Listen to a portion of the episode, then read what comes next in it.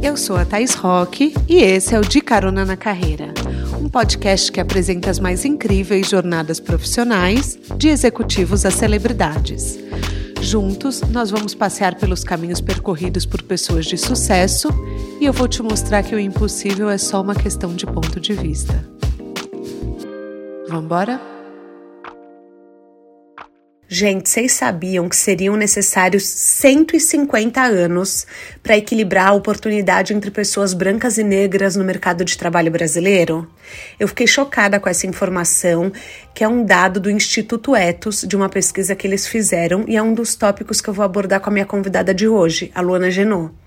Ela já viveu muitas vidas em uma vida de tanta coisa bacana que ela já fez e faz começou a trajetória profissional como modelo e logo de cara se deparou com um sinal da sua missão.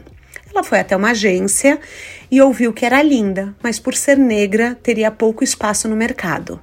Então foi um alerta sobre o quanto, infelizmente, aquela frase representava ainda uma realidade e que ela precisava se organizar, se mobilizar para combater o racismo estrutural. Ela fundou então o IDBR, que é a sigla do Instituto de Identidades do Brasil, e tem como objetivo acelerar a igualdade racial no país. Ela também se tornou escritora e quer fazer com que pessoas e empresas engajem nessa corrida contra o tempo para mudar o rumo de uma nação. Hoje nosso podcast vai conhecer melhor desse trabalho, que na verdade é uma missão. Vamos embora?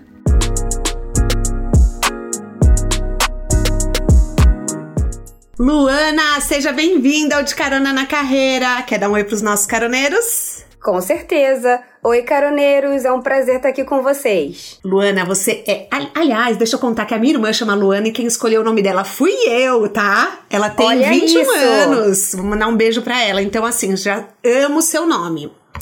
Vou você... dizer, ótima escolha. Ah, Autoestima lá em cima, né? É, você é a cara do De Carona na Carreira. Porque aqui a gente fala sobre transição de carreira, sobre mudanças, sobre jornada dupla, sobre assim, ter dois empregos ao mesmo tempo para realizar um sonho.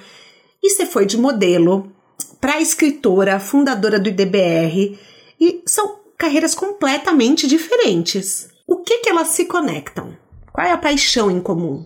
Olha, eu acredito, Thaís, assim, que eu acho que a paixão em comum é tirar minhas boas vontades do papel, tá? Então lá atrás, quando eu era modelo, eu tinha uma vontade imensa de conhecer o mundo, de, é, de dar uma condição melhor para minha família de alguma forma. E aí a possibilidade de tirar essa intenção do papel me atraiu muito. Uhum.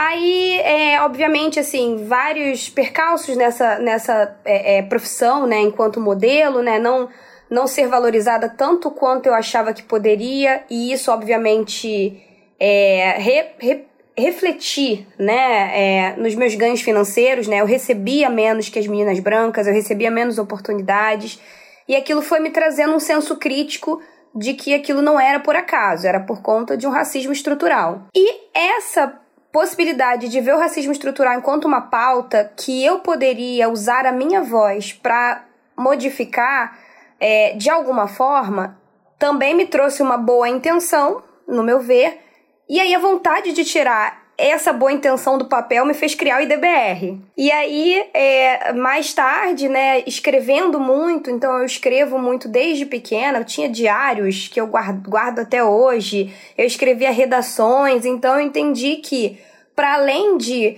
ser uma executiva, é algo que eu amo fazer, né, é pensar em expansão de negócio, pensar em gestão de pessoas, enfim, Uhum. Eu também percebi que eu poderia conciliar isso com a possibilidade de escrever né, livros, colunas. Eu gosto muito desse processo catártico. E aí a possibilidade de tirar essa boa intenção de escrever e compartilhar com as pessoas vivências de vida, de carreira, insights, foi o que me fez tirar essa carreira aí de escritora do papel. Então acho que tirar boas intenções do papel é algo que me motiva muito. E elas todas não são coisas confortáveis, tá? Não, mas peraí, você foi. Sim, você, tipo, você pensou grande. Já amo, porque eu tô pesquisando sobre mentalidade de abundância. E assim, você seu plano nunca foi nunca foi pequeno, foi sempre assim, você sempre soube que era uma missão grande no mundo? Olha, não vou dizer que eu sempre soube, mas assim, ao longo da minha trajetória, né, desde casa, minha mãe sempre me, me ensinou que sonhar grande e sonhar pequeno dá no mesmo, né? Então, sempre mirar na lua para pelo menos, sei lá, alcançar as estrelas. Eu acho que é que é sobre isso, assim, especialmente porque ela ela vem como uma, um motor para mim, né? Para me catapultar para oportunidades e frentes que ela não teve. Então ela sempre foi minha grande motivadora. Acho que o segredo tá muito nela também. Eu falo muito sobre ela porque ela tem um papel fundamental para mim. Ao longo da jornada, eu fui ouvindo isso de outras pessoas que me inspiraram e fui entendendo que eu precisava ser mais audaciosa nos meus sonhos. Eu precisava quebrar um teto de vidro que a sociedade impõe para nós mulheres, em especial para mulheres negras, como se a gente só pudesse sonhar em ah, vai é, vai liderar um negócio, ah, sai esse negócio vai ser um negócio para você sobreviver. Não, meu negócio tem que gerar empregos. Ah, você vai escrever alguma coisa, vai ser um, uma cartinha que você vai escrever para você mesmo. Não, eu quero atingir milhões de pessoas.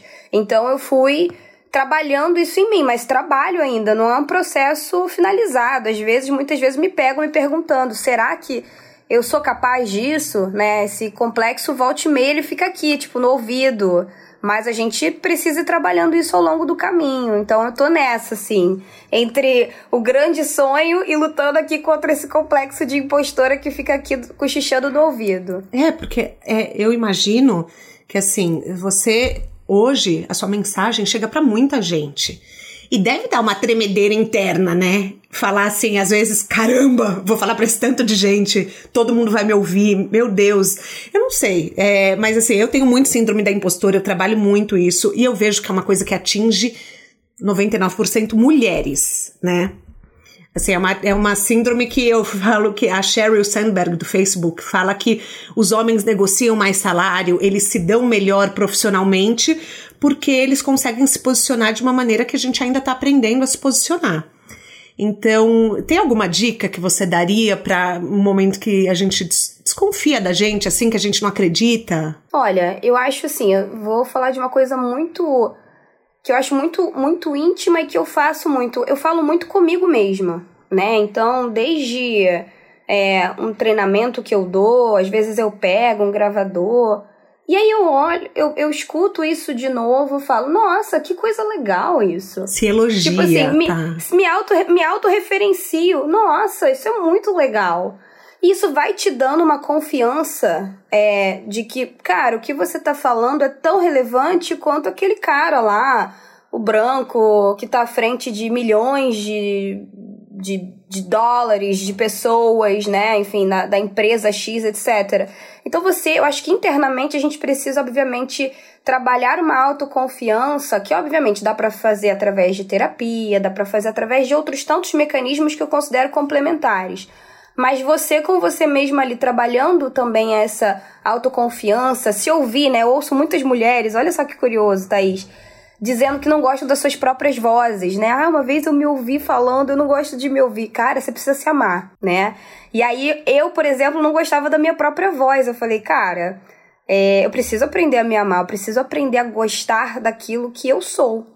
E aí aprender esse processo de se olhar no espelho, dar um sorriso, falar com você, cara, você é linda, cara, você é corajosa, você é, enfrenta barreiras que muita gente não, não consegue enfrentar da mesma forma. Então você é única, né? Aquela coisa de você entender que você é única, não se comparar a ninguém, se ouvir, né? Ouvir o teu áudio falando para você mesma. Cara, é uma coisa poderosa isso, é uma coisa pequena entre aspas, né? Mas eu achei muito poderoso enquanto processo, que com certeza aprendi, eu tô falando aqui, mas aprendi isso com outras tantas mulheres, não, não inventei isso, né? Mas eu acho que tem me ajudado muito a vencer esse complexo. É uma coisa pequena, mas que me ajuda. E, obviamente, me conectar com outras mulheres. Isso aqui que a gente tá fazendo é uma conexão. Ouvir, é, enfim se empoderar de outras narrativas é o que também te dá uma mola para ir adiante. Aliás, eu vou contar para os caroneiros que a Leila Velez, que foi entrevistada aqui no podcast, é mentora da Luana. Gente, e assim, eu vou contar que não foi a Leila que nos apresentou.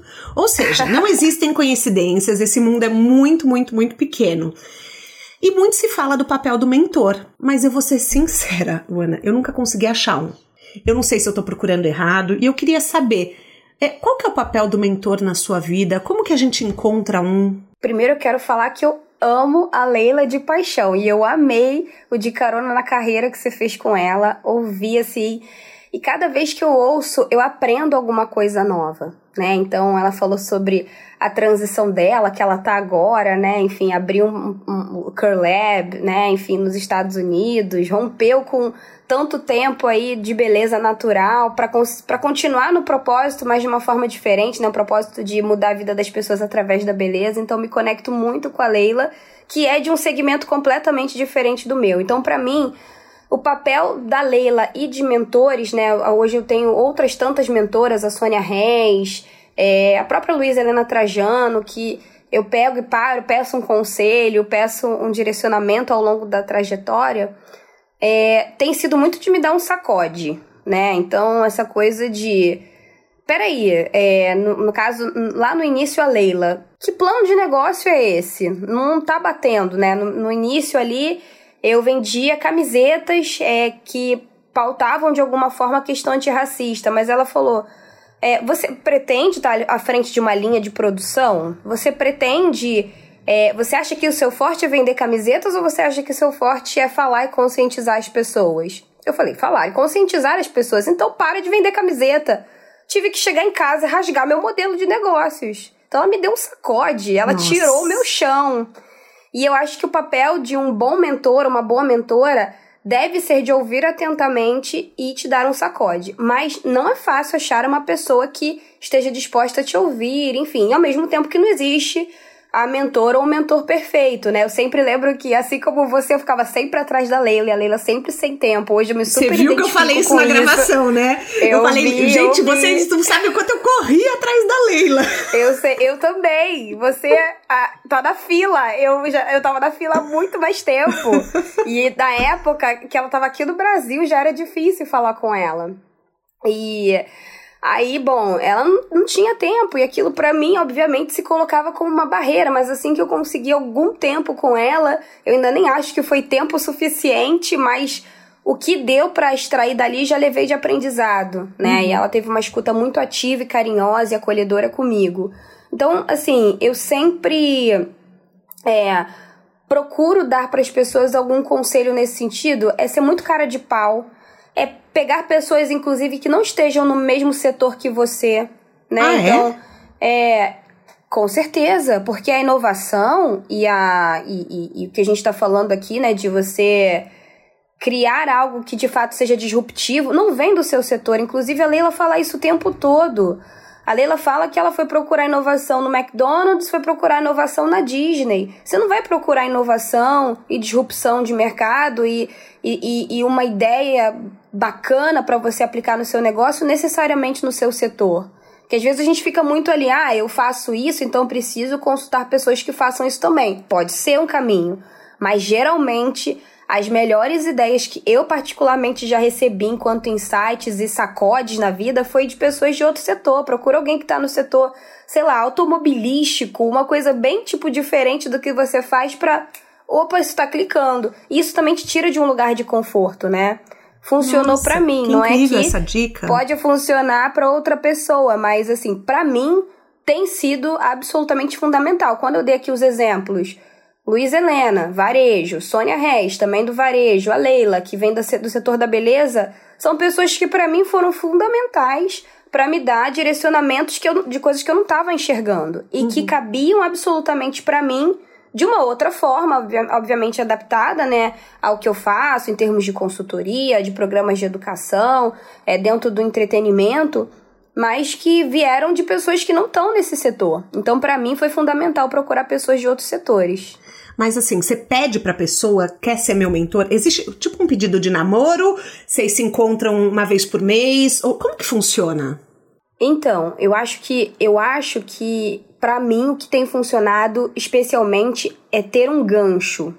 Um gancho no sentido de essa pessoa, ela tá em que estágio da vida, né? Ela tá indo para conselho, ela tá escrevendo um livro também, ela tá num processo de expansão da sua da sua, enfim, da sua empresa.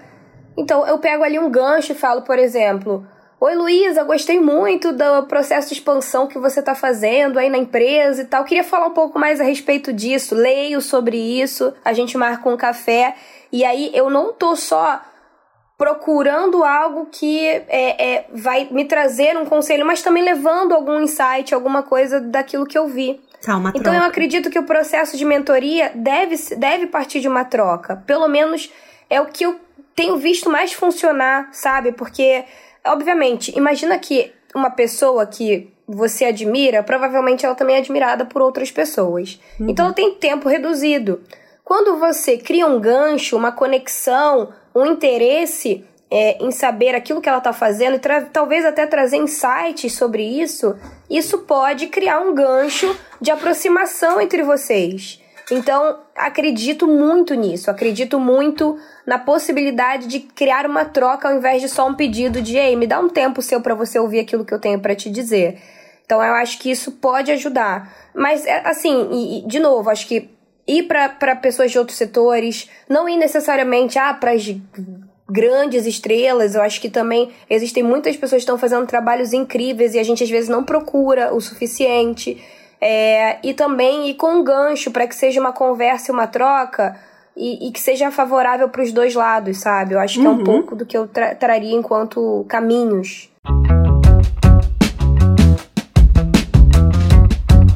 O IDBR, seu instituto, é, ele tem como objetivo acelerar a igualdade racial no Brasil. Que dica você daria para quem está montando um negócio agora? Vocês têm programa para pequenos empreendedores? Então, hoje a forma como a gente consegue atender pequenos empreendedores, Thaís, é através do nosso EAD. Né? Alguns, ah, algumas pequenas empresas compram o nosso EAD para que seus funcionários, seus colaboradores, prestadores de serviço façam esse EAD e tenham alguma noção de letramento. A gente está trabalhando nos próximos anos, né? A gente está agora montando nosso planejamento estratégico para expandir esses produtos digitais, que têm sido formas como a gente tem conseguido capilarizar essa educação antirracista e também conseguir fazer com que essa mensagem se expanda para médias e pequenas empresas. Mas a princípio tem sido através do nosso EAD. Eu amei o selo, aprendi pra caramba enquanto eu tava pesquisando para fazer o, o podcast, o roteiro. E assim, o selo Sim à Igualdade Racial, ele mantém as empresas alinhadas, né? Para sempre se sentirem desafiadas a rever o processo. E eu amei essa questão de que elas vão subindo no selo, né? Achei muito é importante porque é motivador também, né? Como que funciona? A gente pode explicar para os caroneiros? Com certeza.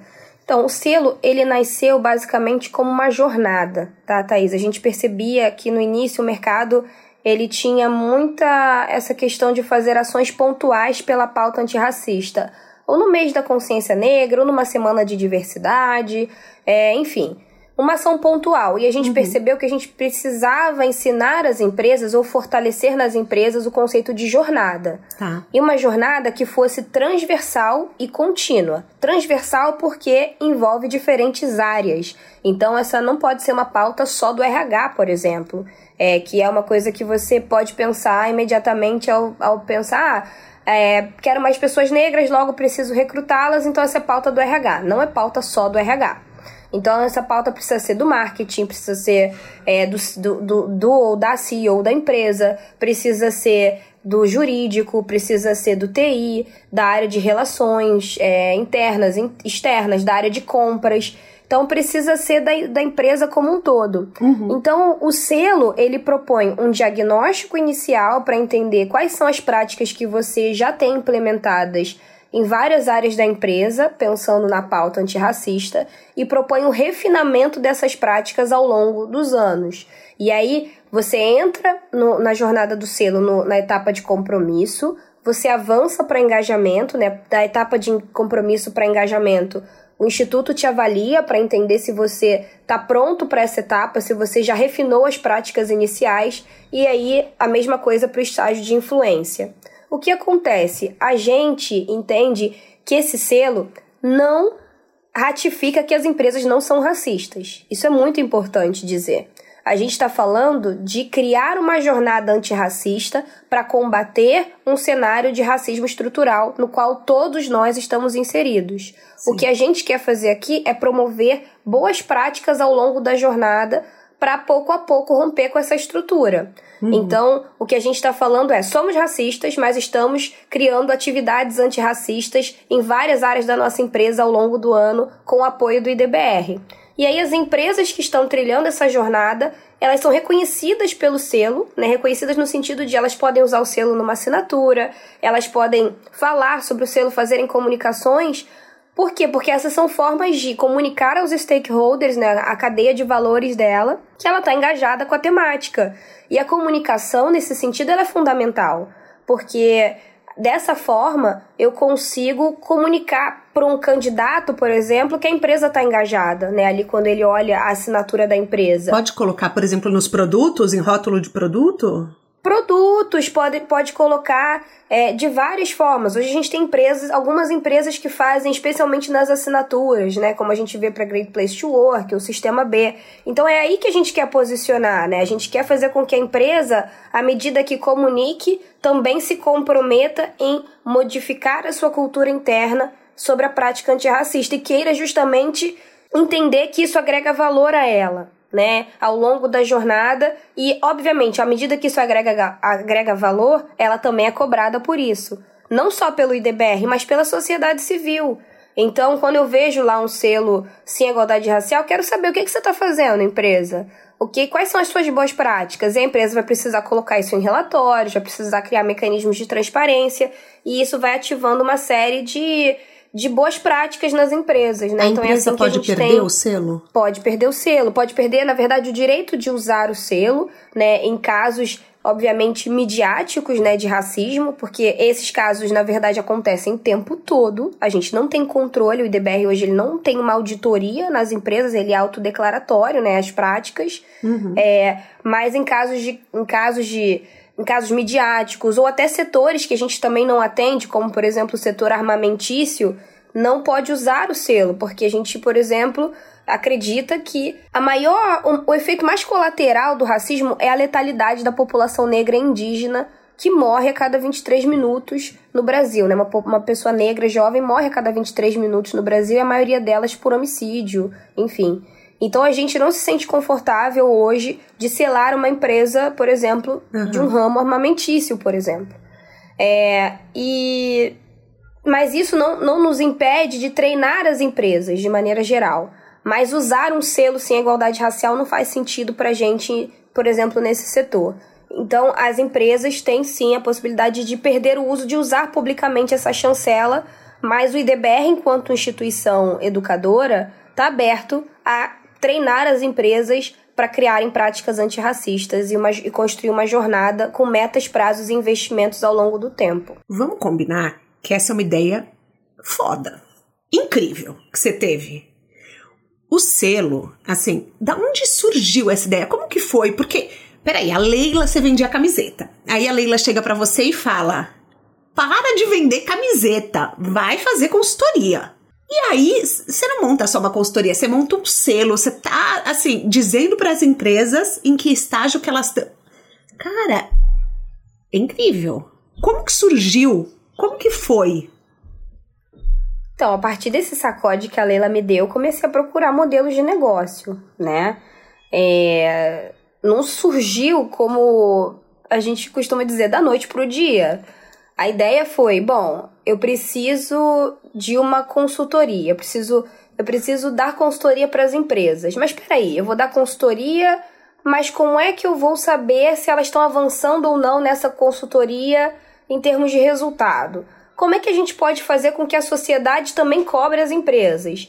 E aí eu fui descobrindo modelos de, é, de selo, de certificação. Ao mesmo tempo, me incomodava muito ser é, criar alguma coisa que, que assegurasse que a empresa é, hoje está num padrão de qualidade é, garantido por nós em relação à pauta antirracista, porque a maioria das empresas que eu já tinha investigado até aquele momento estavam num estágio muito incipiente, Thaís. Então, para gente até o presente momento, não estou dizendo que isso possa mudar, eu acredito que possa, né, à medida que a gente tiver cada vez mais uma régua mais alta em relação às práticas antirracistas na empresa, eu acreditava que precisava ser muito mais uma jornada do que uma certificação. O que favorecia também o meu lado de começar a aplicar isso, porque é, nesse sentido não ia precisar de auditores dentro das empresas, o que encareceria uma estrutura de custo para mim para começar. Então, basicamente, isso foi se compondo de processos de escuta, de muito aprendizado. Eu peguei, sentei com o pessoal do Sistema B, sentei com o pessoal do Great Place to Work, vi que existiam nesses mecanismos é, muitas boas práticas, mas é, eu não considerava que existia um aprofundamento em relação à pauta antirracista de uma forma bem densa, é, que colocasse ali questões antirracistas de uma forma muito focada e, obviamente, conectada com outras tantas boas práticas.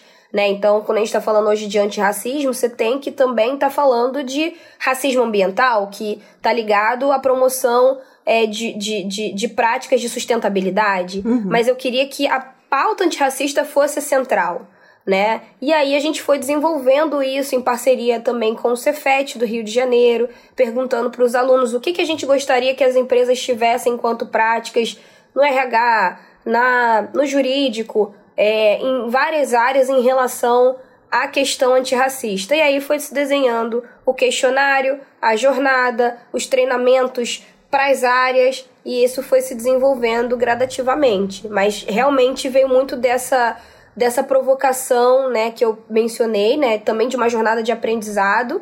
E também, é, eu acho que o modelo de negócios em si do Instituto, que eu acho importante reforçar, é, nasceu de uma. Nasceu de uma. de um insight, né, que Kabengele Munanga traz que não é possível lutar contra o racismo só de uma maneira. Então eu falei, ah, então a gente vai ter que ter pelo menos mais de uma maneira, ou seja, também mais de uma fonte de receita para fazer isso. Então, consultoria e o selo são uma delas. Programas de educação que a gente elabora e é financiado por outras empresas, outra delas. É, engajamento através da, da, dos patrocínios, dos eventos, outra delas. Então, são três fontes de receita, pelo menos, diferentes. E um outro ponto nisso é que eu entendi que as pessoas até o momento não doavam para a pauta antirracista. Então, mesmo fundando uma instituição que de base é uma organização sem fins lucrativos, eu entendi que eu ainda precisava educar, né? Ainda tinha um, um caminho para educar a população que poderia doar para a pauta antirracista, porque para a população, de maneira geral, essa não era ainda uma pauta que chamava, é, enfim, os bolsos e os corações das pessoas.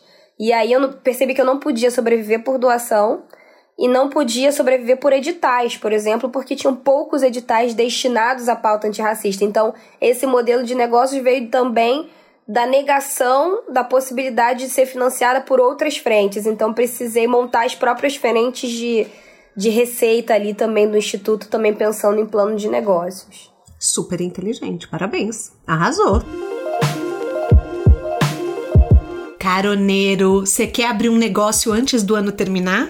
Então vem comigo que ainda dá tempo. Eu nunca imaginei que fosse tão simples criar uma loja virtual até conhecer a Nuvem Shop, maior plataforma de e-commerce da América Latina. Gente, eles oferecem milhares de cursos e ferramentas para te apoiar na estruturação do seu negócio. E o melhor, você consegue vender nos melhores marketplaces do Brasil, administrando o negócio de um só lugar. Então, seus clientes podem encontrar os produtos aonde eles acharem mais conveniente.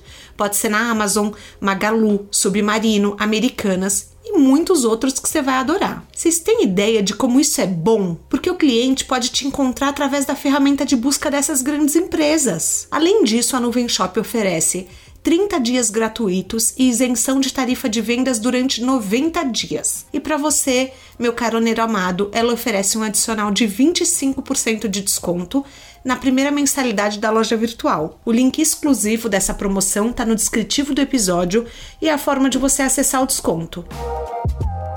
Mostre ao mundo que você é capaz e crie a sua loja online na Nuvem Shop.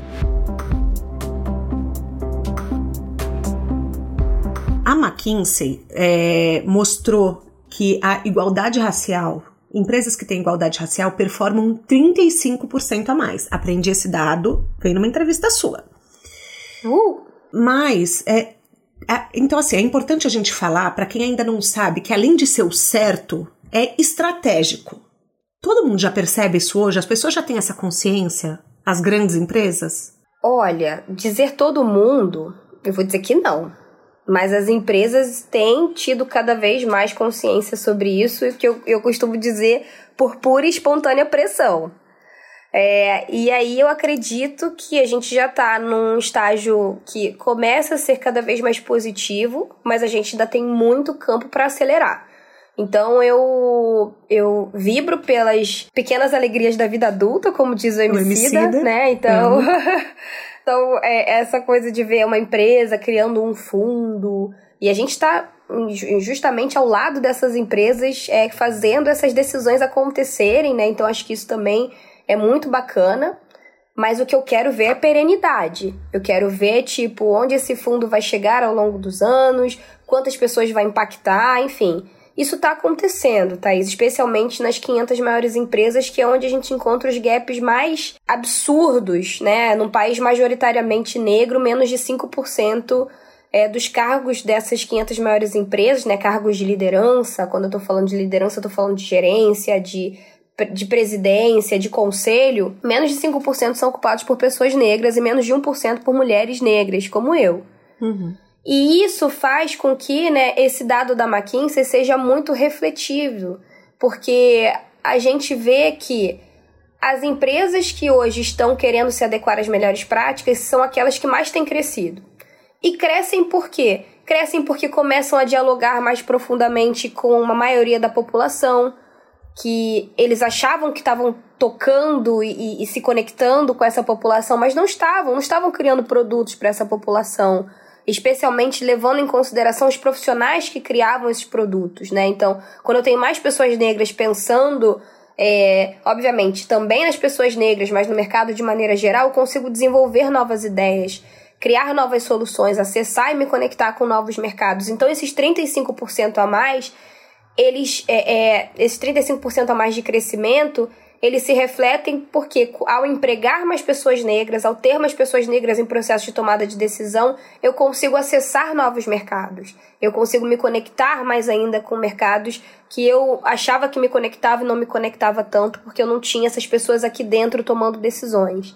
Então, eu acredito que a gente está avançando e que a gente não precise, por exemplo, de mais episódios letais midiáticos para continuar avançando. Uhum. Por exemplo, como que aconteceu com a morte de George Floyd, de João Alberto, é, e que aqui no Brasil acontecem muito mais do que nos Estados Unidos. É, a gente não precisa é, desses episódios para avançar. Né? A gente pode continuar avançando numa velocidade decente. É, e eu acredito que isso possa acontecer à medida que as empresas façam o seu papel e continuem criando ações com metas, prazos e investimentos ao longo dos próximos anos. Quando a gente conversou a primeira vez, você me falou que quando você entrou na faculdade, você assumiu um papel importante de porta-voz. E muitas vezes, assim, você acabou nem aproveitando. Você não ia para barzinho, tomar chopp com os amigos. Como que você encontra, com uma missão tão grande dentro de empresas é, tão fortes, como que você encontra um tempo para cuidar de você? Boa pergunta, boa pergunta. É, para mim, essa é uma pergunta que ganhou cada vez mais relevância, especialmente durante a pandemia. Né? Eu me vi ali completamente focada em fazer o negócio funcionar diante de um cenário muito diferente, muito assustador, muito alarmante, especialmente para a população negra. E aí eu falei, cara, isso é muito importante, mas eu também preciso cuidar de mim. Sim. E aí eu comecei a, enfim, primeira coisa, eu vi que eu tava muito ansiosa, então eu tava comendo muita besteira. É, e aí fui procurar uma nutricionista, né? Fui procurar fazer terapia, fui procurar, né, aos poucos, à medida que, que as coisas foram melhorando, a fazer pausas obrigatórias que necessariamente, é, onde eu necessariamente procurava viajar para alguns lugares, né? Arejados e tal, mas que eu precisava sair um pouco à medida que isso foi sendo possível. É, me permitia fazer massagens, né? Eu gosto uhum. muito é, de uma massoterapeuta que eu tenho já há anos, mas intensifiquei muito com ela. Intensifiquei minha rotina de exercícios, porque desde que eu me tornei mãe, a minha carga de, de, de, de exercícios ela diminuiu muito. É, enfim, antes da, do, do, nascimento da Alice, eu fiz uma maratona, fiz duas meias. É, gostava muito de correr externamente. Sim. E isso trabalhou muito na minha cabeça, essa questão de percorrer um objetivo de longo prazo e entender é, o que era preciso fazer ao longo desse percurso, né? Enfim, quando você faz uma maratona, na minha cabeça eu divido uma maratona em várias pequenas corridas, né? Então, eu entendo que eu tô nessa maratona até agora, né? Enfim, da vida.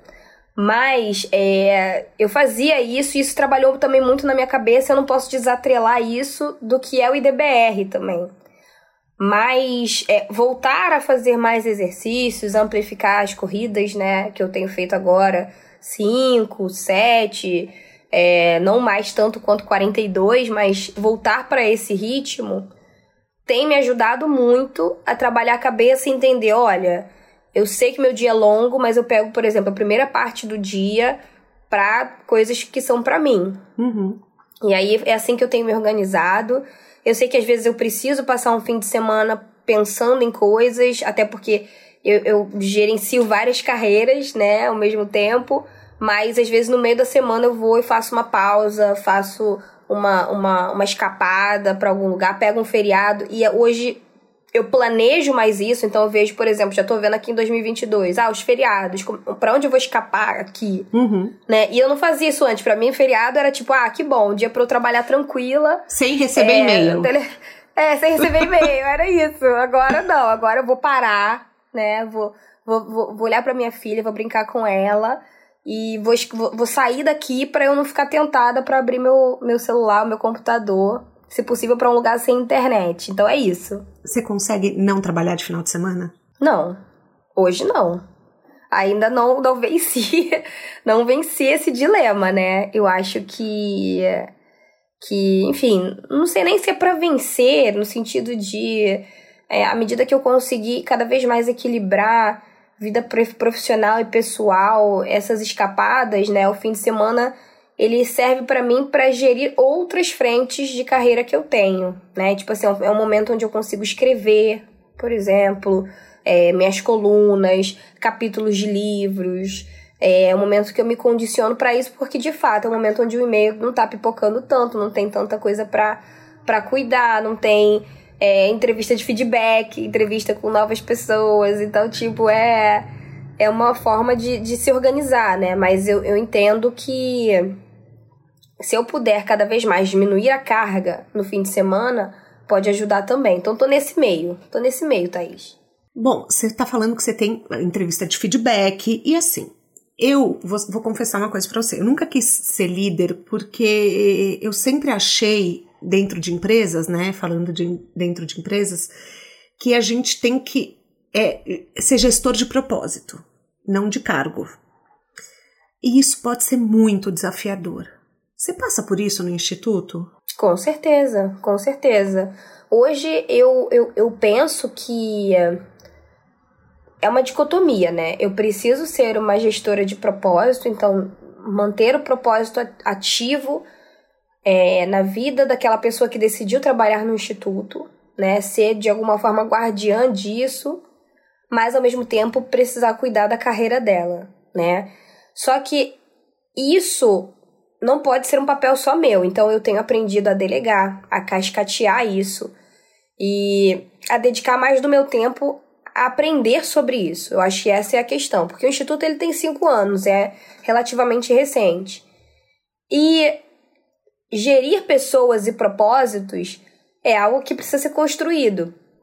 E aí, de novo, vem o papel do mentor que a gente falou lá, lá em cima. Eu tenho um mentor chamado Fernando Cirino, um beijo, Fernando. E ele vai falar o seguinte: quanto você está dedicando do seu tempo para aprender sobre isso? Quantos cursos você está fazendo? Quantos livros? Eu peguei assim, vi que eu estava lendo sobre um monte de coisa, né? Desde, obviamente, de, de livros que vão te ensinar sobre essa questão de propósito de maneira mais indireta, né? Sei lá, livro da Michelle Obama, livro do Daniel Munduruku, do Ailton Krenak, coisas que eu leio. Mas. É... E o que, que eu tô lendo tecnicamente sobre isso? Cara, não muita coisa recentemente, então eu preciso ativar isso. Aí comecei a ativar isso, comecei, fiz um curso de é, tecnologias exponenciais, de. Enfim, comecei a fazer curso de mensuração de impacto, de gestão de pessoas, estou lendo sobre o assunto.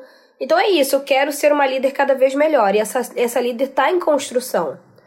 E hoje eu me vejo mais intencionalmente colocando esforço nisso. Porque não é uma coisa, sinceramente, que você, ah, nasci sabendo. Não é o meu caso. É, foi muito do, do ouvir, né? De ter feedbacks da equipe, de dizer, ah, eu acho que você pode ser mais assim na sua gestão, você é, enfim, eu tô muito feliz de trabalhar com propósito, mas eu também quero um plano de carreira, que é uma coisa que a gente não tinha aqui internamente. Já tá existe tá hoje em dia? Então, a gente está montando. Hoje, o Instituto ele é composto por é, diretoria, é composto pela, pela, pelos coordenadores, pelos analistas e pelos estagiários. E aí, a gente já fez algum, alguns processos de promoção interna, mas é, se eu disser, ah, tem um plano de carreira aqui pronto, não tem a gente está montando isso e a gente justamente está recrutando pessoas e desenvolvendo aquelas que querem construir isso, né? Porque é isso que a gente hoje busca nas pessoas, uma possibilidade de construção. Você quer construir algo, você quer, você quer é, viver, né, daquilo que eu falei também um pouco mais é, atrás, né? Tipo, você quer tirar uma boa intenção do papel, uma boa intenção de conseguir viver de um propósito maior é, e dedicar sua vida a ele profissionalmente? Quero. Você está disposto a construir isso? Sim ou não?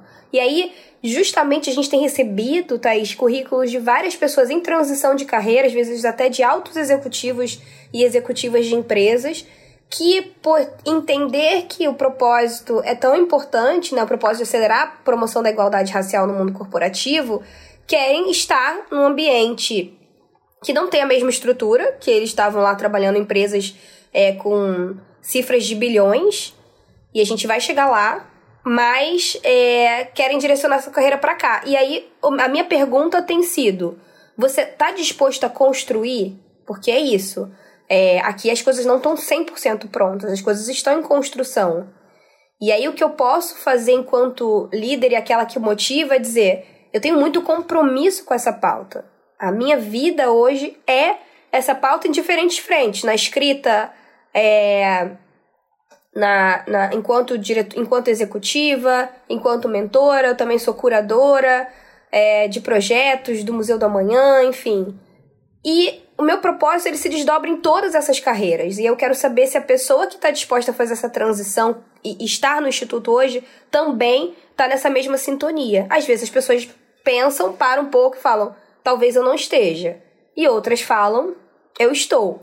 Então é isso, né? Essa provocação que é, é onde eu tô nesse momento. Mas é muito importante essa sinceridade de você fazer o convite para a construção.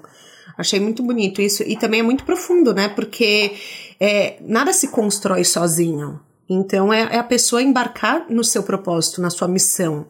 É a pessoa fazer da sua missão a missão dela também. E, e daí vocês Com crescem certeza. em conjunto. Mas assim, como que você dá conta de tantas carreiras? Luana do céu! Você hoje é escritora, apresentadora de GNT, CEO do IDBR. Você falou que também é, é curadora. E aí? E aí? E aí? Me dá uma dica de agenda. Olha, é... eu sempre enfim, eu acho que tem uma coisa. Eu tô focada no propósito que eu tenho, que é acelerar a promoção da igualdade racial. E todas essas frentes, elas dialogam com esse propósito de alguma forma. Então, o meu foco é no propósito. E aí, no dia a dia, para que isso aconteça, eu reservo um pouco de tempo na agenda para cada uma dessas carreiras, que para mim são absolutamente complementares, né? Carreira é construção, né? É uma construção na nossa cabeça. Para mim o que importa é o propósito. Então, quando eu escrevo, eu estou escrevendo para despertar de alguma forma as pessoas para propósitos que são ligados à promoção da igualdade racial e propósitos que façam elas tirar as suas boas intenções do papel, que eu acho que é isso que uhum. me move muito Quando eu tô sendo curadora, a mesma coisa. Quando eu tô executiva do IDBR, a mesma coisa. E aí eu pego minha agenda, basicamente, de segunda a sexta e falo, ah, nesse, por exemplo, toda a segunda-feira é fechada pro IDBR. Eu faço coisa do IDBR. Mas aí, por exemplo, terças e quintas eu tenho reuniões com o museu. Aos domingos eu pego para escrever as minhas colunas e livros. É, quando a gente vai gravar no GNT, a gente pega uma semana inteira para gravar os programas. Então, é uma coisa de você é, entender qual é o seu propósito maior e como é que ele cabe na sua agenda. E aí também é um processo de saber dizer não. Tem muitos projetos, muitas propostas que eu queria saber, eu queria poder dizer sim, mas eu precisei aprender a dizer não para conseguir ter um pouco de sanidade nisso tudo. Não é fácil, uhum. né? mas eu acho que isso representa um pouco do que eu sou. E aí eu sempre vou me perguntando: isso aqui tá fazendo, tá fazendo sentido? Enquanto fizer sentido, eu vou manter. E quando não fizer sentido, eu acho que vai, vou passar para outros ciclos, né?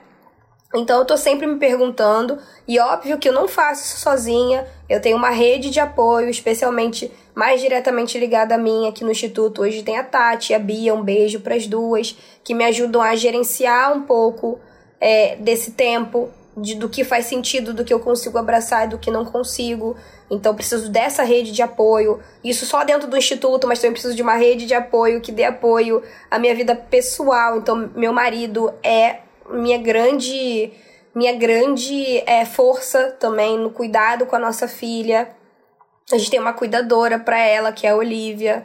Um beijo, Olivia minha mãe, um beijo, mãe, que me ajuda também a. a é preciso uma aldeia para cuidar de uma criança. Essa frase é e, é maravilhosa. E é isso. Então eu, eu aciono a minha aldeia é, familiar, né, para fazer isso, e eu aciono minha aldeia do IDBR para me ajudar hoje a gestionar essas várias carreiras que vão do IDBR e além.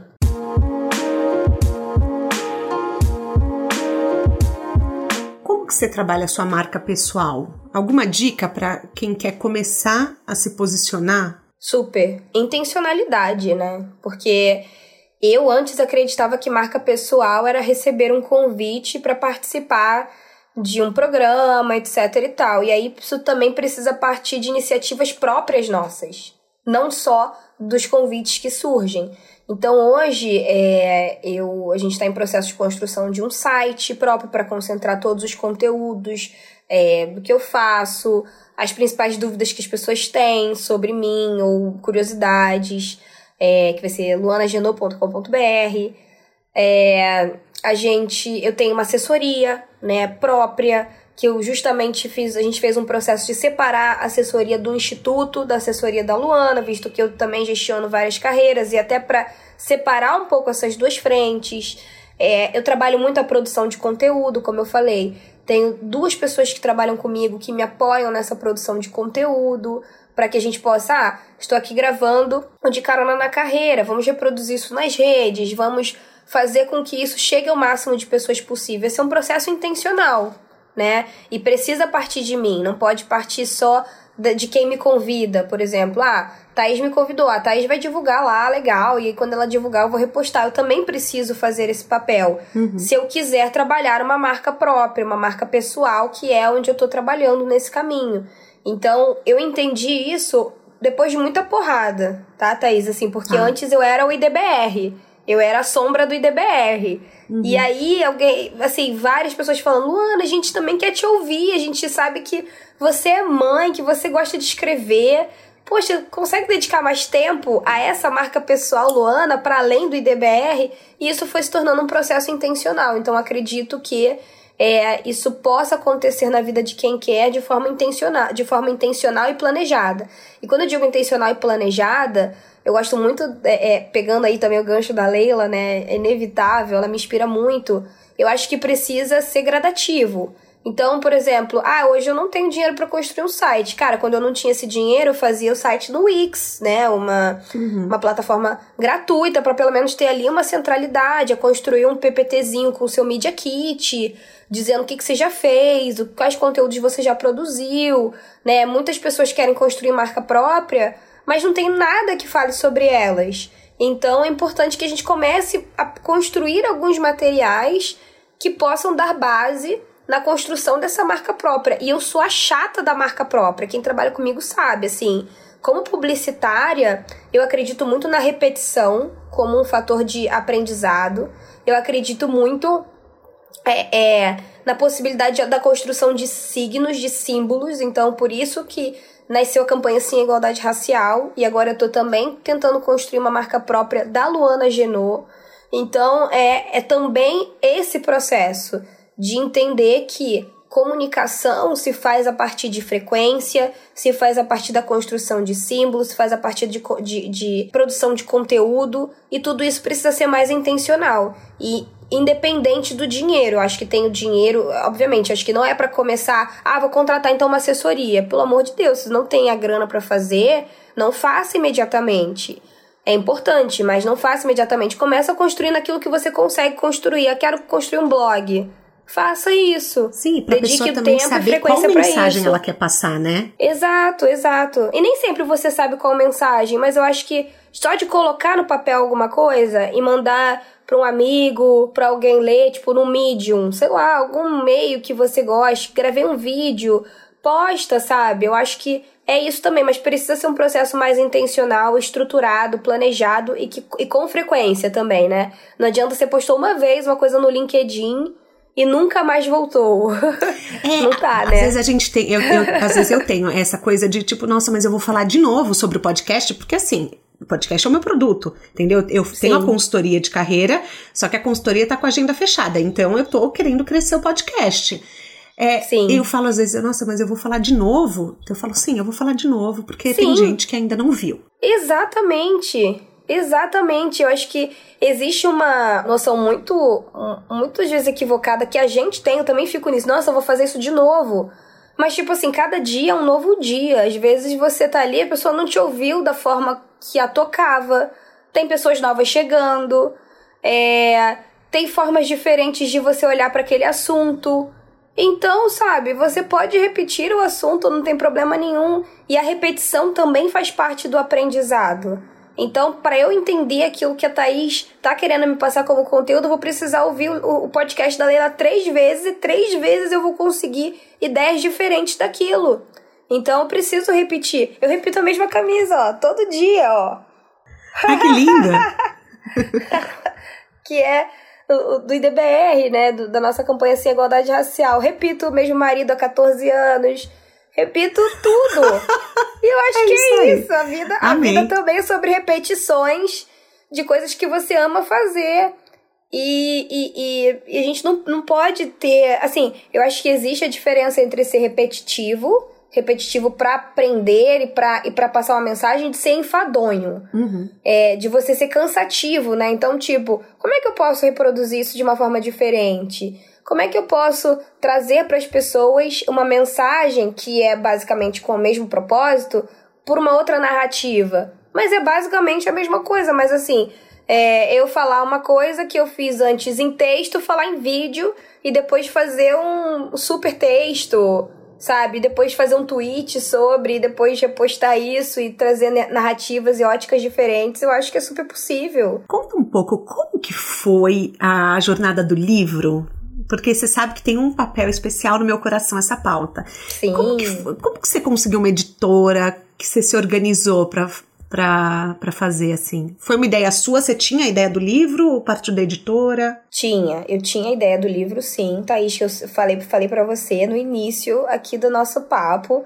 que eu sou sonhadora, né? E aí me deram asas, especialmente a dona Ana, minha mãe, e aí é isso. Aí eu fiz o meu mestrado em relações étnico-raciais e falei desde o início pro meu pro meu orientador, Fábio Sampaio, um beijo, Fábio. Sempre solto beijo para todo mundo que eu lembro. Tô amando. É. Aí o Fábio falou, eu falei pro Fábio, Fábio, eu quero muito que esse essa dissertação não fique guardada só na gaveta. Porque é isso, né? A gente fala, ai, mas eu não sou escritora. Cara, você já produziu um TCC de um curso? Você é escritor. Você já fez isso, né? Não é uma coisa. Assim, eu procuro democratizar um pouco essa questão. Ah, se vai escrever bem, é, se vai ser lido por milhões de pessoas, se, se de fato o livro vai ser um best-seller, é uma outra história. Eu acho que muitos de nós já temos essa capacidade construída ao longo da vida, mas nem, não necessariamente a gente dá asas a essa possibilidade. E no meu caso, eu tinha já a intenção de fazer isso desde a minha dissertação. Falei, cara, eu vou escrever aqui, poxa, mais de 100 páginas de coisas que eu vou pesquisar intensamente ao longo de dois anos da minha vida. Eu quero que isso chegue a outras pessoas, eu não quero que isso fique engavetado num lugar. E é isso. Aí ele falou: Nossa, você é audaciosa, né? Eu falei: Sou, eu quero que isso aconteça. Sou mesmo, aí... aguente, querido. Sou mesmo. E aí, é, e aí, desde, do, desde esse momento, por exemplo, a minha própria dissertação, era, ela era sobre discursos raciais no Facebook, assim, sempre fui apaixonada, sempre não, né, foi a construção, mas desde que eu me envolvi com a pauta antirracista no Brasil, é, foi é, em mim a questão da autodeclaração, né, que é muito difusa no Brasil, né, de, a gente tem as cinco autodeclarações do IBGE, preto, pardo, branco, amarelo, indígena, mas tem a forma como as pessoas também dizem, que obviamente está conectado com a, a, a, nossa construção né, da, da, da questão racial no Brasil. Então tem gente que, no, que em diversas partes do Brasil vão dizer que são morenas, que são marrom bombons, etc e tal. E eu adorava esse assunto. Então eu escrevi sobre isso pensando também em escrever com uma linguagem fácil. Eu era muito chata do tipo, eu não quero um discurso difícil que só fique numa bolha pra galera da academia. Perfeito. Então, desde sempre, desde o início da minha, da, do meu mestrado, eu fui construindo isso como se fosse uma linguagem para ser acessível para pessoas para além desse espaço que eu estava ali, muito importante, mas que pudesse extra, extrapolar esse espaço. Então, isso foi intencionalmente construído dessa forma. Com o projeto em mãos, né, uma vez que eu acabei o mestrado em 2017, eu comecei a sentar com pessoas falando: "Ah, eu quero publicar isso". Então, eu achei pessoas que falavam para mim: "Ah, eu posso fazer isso de uma maneira paga. Você me paga e eu vou publicar seu livro e tal". Tem várias editoras que fazem isso. É uma forma. Uhum. Mas na época, tipo, poxa, ainda não tinha tanto dinheiro, é, não tinha essa possibilidade de investir num projeto próprio naquela, naque, daquele formato. Foi daí que de novo o papel do mentor. Aí eu fui e falei, cara, eu vou ativar aqui os contatos que eu tenho, vou jogar aqui é, dizendo que eu tenho esse projeto, pedindo uma luz, enfim. Aí eu fui, entrei em contato com Lázaro Ramos, que já conhecia o trabalho do IDBR. começou pequeno, começou pequeno, amei. Já entrei em contato com o Lázaro. É isso. é isso. Entrei em contato com Lázaro Ramos.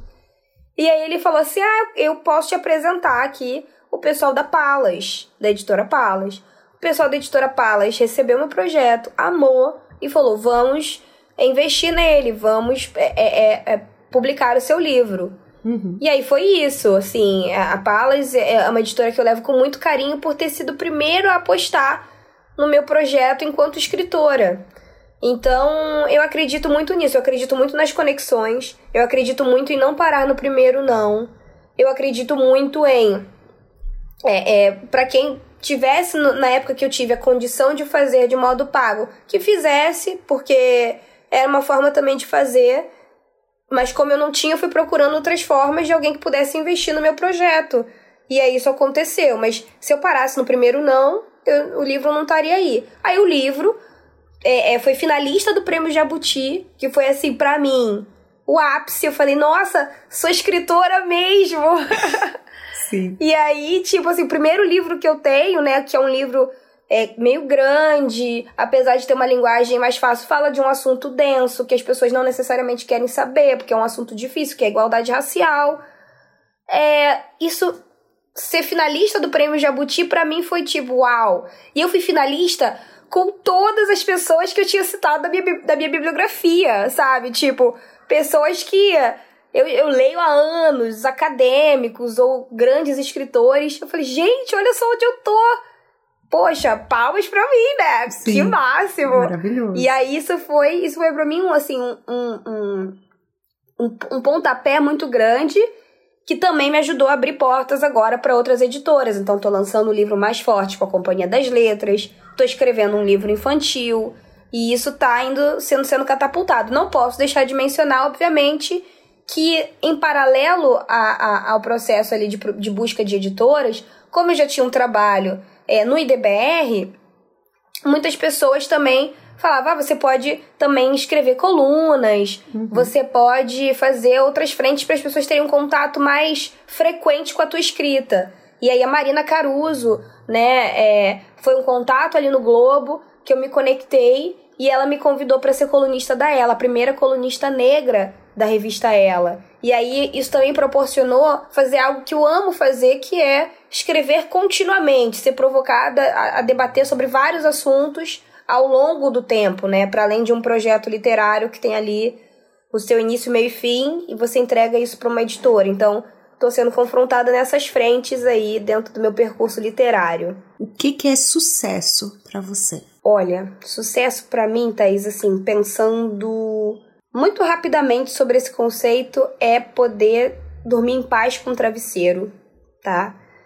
Sabendo que se a jornada de vida, como eu conheço a vida hoje, terminar agora, valeu a pena. Parece um pouco abstrato, mas assim, quando eu tava no mundo corporativo, fazendo coisas só para me manter, ganhar dinheiro e tal, né? Isso bem no início da minha jornada, eu não dormia em paz com meu travesseiro. Eu falava, meu Deus, o que, que eu vou deixar pro mundo? Como mensagem, né? Minha aspiração é ser tipo Nelson Mandela, Martin Luther King, alguém que seja inesquecível. É, no, não só inesquecível por, por, por só, só por existir, mas por ter lutado por um propósito maior. Guardado, guardadas, obviamente, as devidas proporções e processos, né? Enfim, é, Martin Luther King foi morto, né? Enfim, a gente sabe que tem vários mártires da história, é, e, e, e eu, particularmente, por um desejo de vida, não gostaria de ser um deles.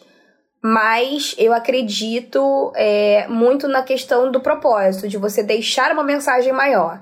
E hoje eu acredito que eu esteja nesse caminho, né? De alguma forma. E, e mais do que isso, podendo hoje abrir oportunidades para que outras pessoas tenham oportunidades é, de acesso a coisas que eu tive e achei que foram muito limitadas, né? Então, por exemplo, quando fui bolsista do programa Ciências Sem Fronteiras, hoje o meu sonho é fazer com que outras pessoas possam ter acesso a estudar inglês, a fazer intercâmbio, e é isso que a gente trabalha no nosso pilar de educação. Então, eu durmo em paz com o meu travesseiro porque eu sei que eu tô tentando fazer algo maior que eu, algo maior que a minha própria trajetória individual como ser humano, o que é completamente plausível, né? Se cara, eu decidi que a minha trajetória é minha e só minha. Bacana também, eu acho que não é juízo de valor, mas para mim, o que me faz entender o que é sucesso é dormir em paz com o travesseiro, entender que eu atuo por um propósito maior, tô deixando sementes aí, tô deixando um legado, ou pelo menos tentando, e vou dormir em paz com meu travesseiro enquanto isso estiver é, plantado no meu coração.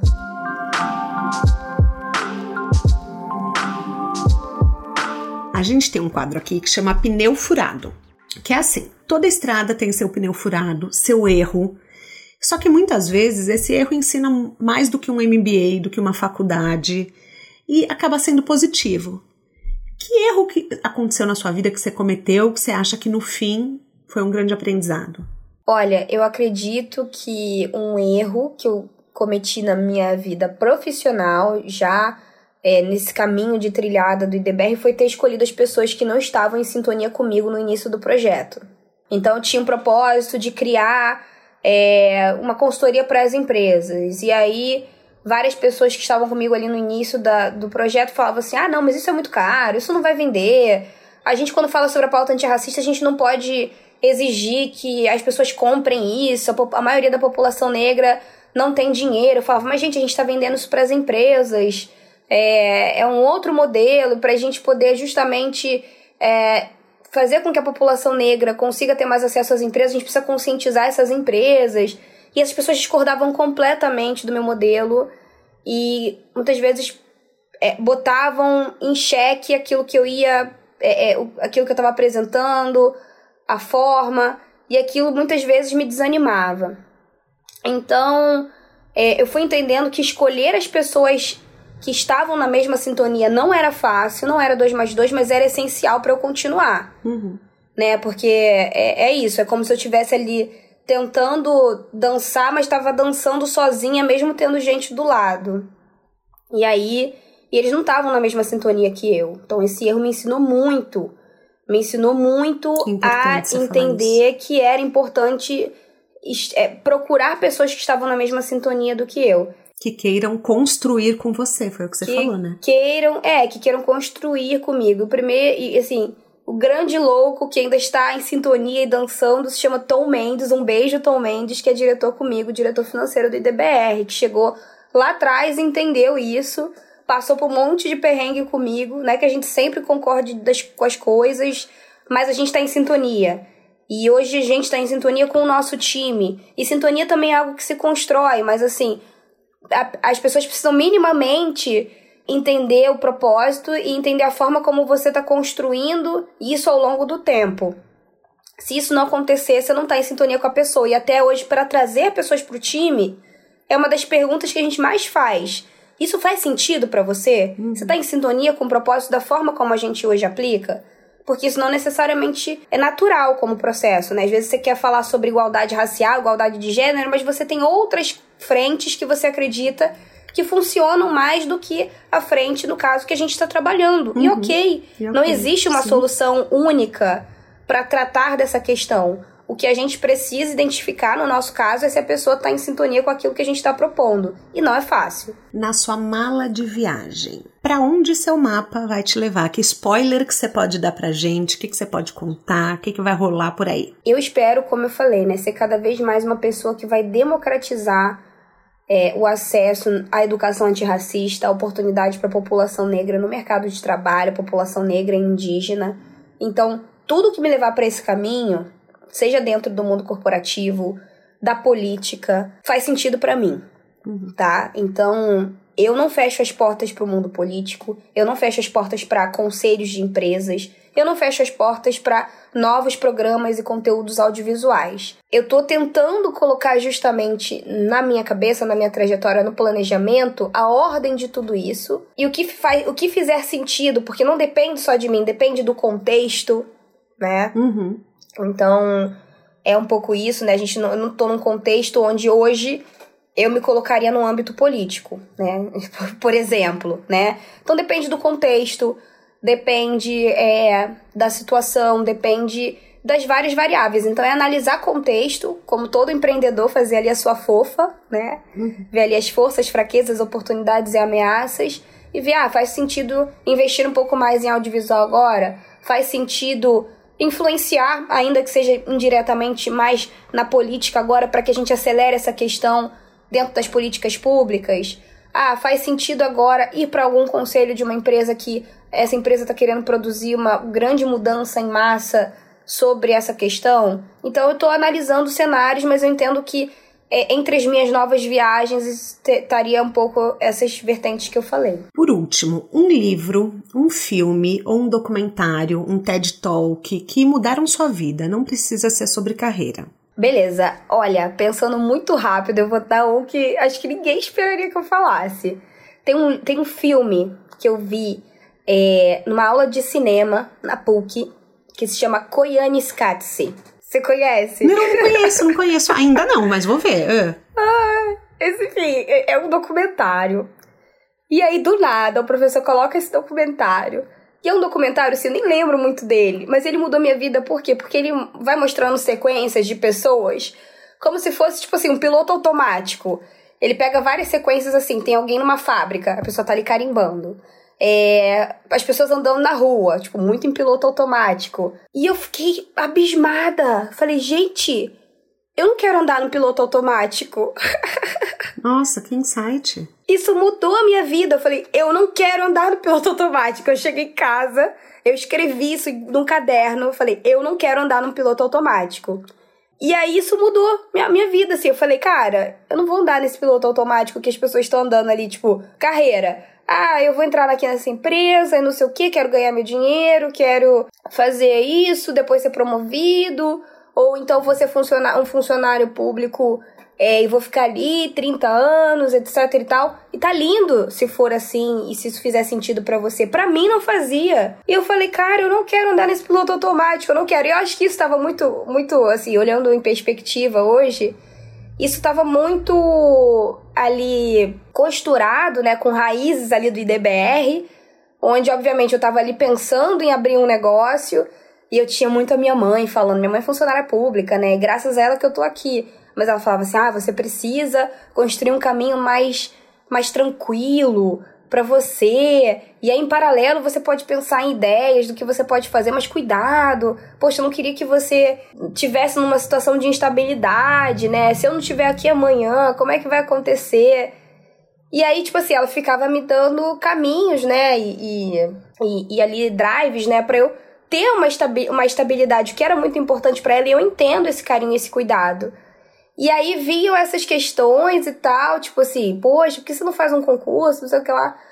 Aí eu fui vendo esse documentário, falei, eu não quero isso pra mim. E aí Sim. acho que isso mudou muito pra mim. É, é uma perspectiva que, que do, do, piloto automático que eu, eu sempre pergunto, eu tô em piloto automático agora? Ai meu Deus, eu, eu, eu, eu, quero tomar um pouco mais as rédeas e escrever a história da minha vida. Eu não quero só deixar com que as pessoas escrevam, escrevam sobre mim. Eu quero também escrever eu mesma aquilo que eu penso, é, pilotar mais a minha vida ao invés de só estar no piloto automático. Então, Koyan Skatsi aí é minha dica.